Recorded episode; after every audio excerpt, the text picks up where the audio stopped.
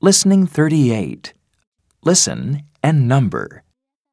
1, This is my new outdoor toy. It has wheels. Now I can skateboard in the park. 2, This is my little sister's bike. It has three wheels. It's a little bike for a little girl.